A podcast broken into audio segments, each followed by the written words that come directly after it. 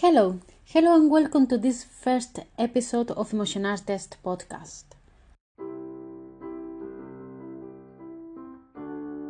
I am Yaiza Luque, your emotional and positive lifestyle coach. In this episode, I am bringing you how to face the obstacle that will make your goals achievable and long lasting. We live in a time where everything is achievable. We increasingly see on social media incredible change in people. People reaching what to us seem impossible, but they do it and they look happy. Setting goals is part of our human condition. It is essential for our, our well being to feel that we control our life and our future and the goal we, we set keeps keeps us alive fill us with energy and motivation and give meanings to our life. Now if most people can make unbelievable change why can we not? Wondering so is how we suddenly decide what kind of body relationships environment lifestyle we want to have what kind of house work career we want to have and we are filled with enthusiasm. We start to believe we can do it.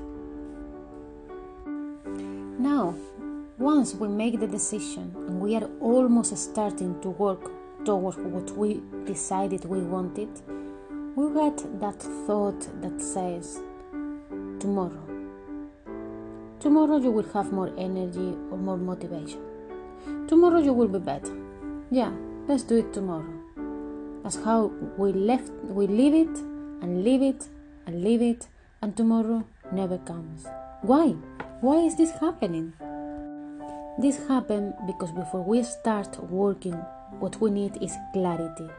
Clarity about where we are going, how we are getting there, and what to do when obstacles get in the way. If we don't have this clear at the very first moment, we will always leave it for tomorrow, thinking that tomorrow clarity and motivation will come, not knowing that unfortunately this will not be the case. Motivation and clarity must be sought. That is the first step. Let's be honest, who want to complicate their life? We want things easy and that's it. But the truth is that everything has a process, and tomorrow you will be the same with the same way of thinking, the same talents and flow. If you don't do something about it, you will be the same. So, if you want to start tomorrow, think about today. What do you really want? How do you really want it? When do you want it by? And what will you need? Only when you really know about these four questions you are ready to take the first step. And the first step is always the most difficult because even though you have everything clear in your mind, you need to have the courage to adventure yourself into something new. And new is always scary. This happens because our brain likes to act from what it already knows in a safe way. Because if you don't know something, you have to work it out. And to be honest, that's an extra effort. A lot of people realize that this might be what keeps them from taking the first step. And yes, if you have everything clear in your mind, but you haven't done the first step, you're probably scared. You are scared of doing something in a way you never done it before. So that you are just resisting yourself to make the first step. So I will tell you to pay attention. Pay attention to those kind of thoughts that I call of laziness or fear. And they begin with what if I fail? What if I don't have what I need to have? What if I should do another thing? That's one of them. Another one could be now, now I need to start doing things differently. Now I need to change my way of thinking. Now I need to do things I never done before. And the other one is I don't know. I don't know how to do it. I don't know how to carry on. I don't know what it will be like. I don't know even if I like it or not. And if this is the kind of thought that are holding you back, fight them. When they appear in your mind, remind yourself what the end result will be like, what it will make you feel, what will you achieve. And so you are activating the part of your brain that looks for the reward, and it will be easier for you to take the first step and the next and the next because now the focus is not in the amount of new things and the effort it takes to do them. It is on what you will get. And isn't it that better? Then, another thing that I see in people is that they set a goal, they take the first few steps, and then suddenly feel the need to go back to the beginning and wonder why now that I have made up my mind, I have started working towards, I have the necessity to go back to the same old thing again.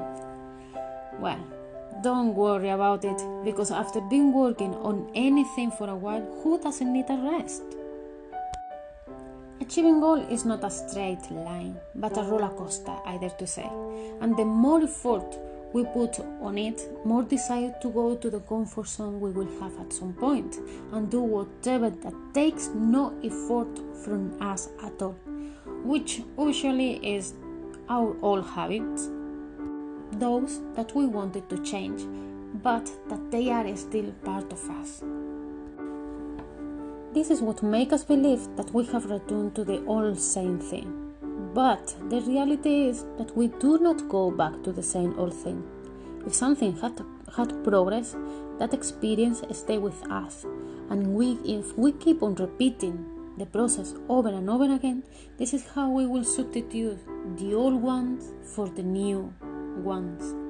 Now, the danger of getting back to the comfort zone is that the comfort zone wants you to be there. It doesn't want you to go out and put yourself in danger. Understanding for danger, anything that takes a bit of effort from you. It just wants to keep you safe. So, when you feel the need to go back to the comfort zone, which you will, I'm sure, measure how long you will need to rest enjoy it, and then get out of it again.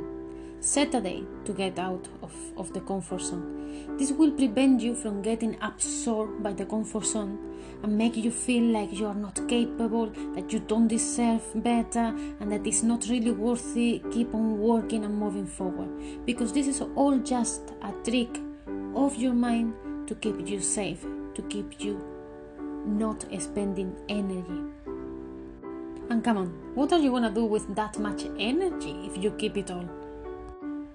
Overcoming these three steps, your goal is just around the corner. And this is when most of my clients get motivated, seeing themselves able to achieve their dream, but a new handicap appears. Let's see if you relate to it. Now, once you've done everything and you can see yourself achieving the goal, you start to think what if I get it? Am I really prepared to succeed? And the consequence that come with it? What am I gonna do if I succeed? What does it look like? Being in a culture where things go so fast make us believe that we are going to go from zero to 100 in one click. And this again scares our brain, which once again trying to take us back to our comfort zone because it sees such a big change that we can't see ourselves able to handle it. Reality is not like that. Things don't come quickly and out of nowhere, changing us entirely. No, that's far from reality. Think of something that has changed you over the years. There was a time when you thought that change was impossible to do, to be made. And now that you look back, you realize that the change happened progressively.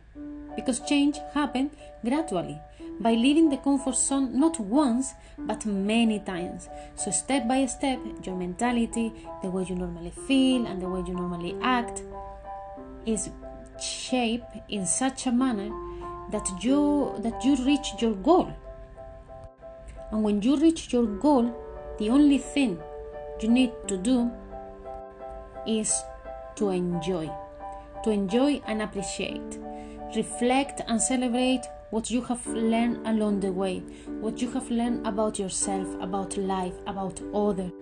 This is the time to remember how many times you have surprised yourself and celebrated. This is time to admire yourself for what you didn't think you were capable of doing, and now you are for realizing how many times you were totally grown and how grateful you are now to have set that goal, to have had the courage to take the first step and the second and the rest. How proud of yourself you are for not giving up and for having left your comfort zone so many times that you can now enjoy the learnings, the sensation, and the situations that with your effort and determination yourself have, cre- have created. So, before I finish, I want to remind you be clear about what you really want, how you want it, and what you will need to get it. Focus on the end result when you need a bit of strength. Give yourself time to rest, but also set a date to move on. And notice, notice what changed in you along the way. Thank you so much for listening to this to this first episode of Emotional Test podcast. Facing the obstacle to make your goals achievable and long lasting. Me, Yaiza Luken, your emotional coach and positive lifestyle coach, wish you all the best. Thank you very much, and I will see you in the next episode.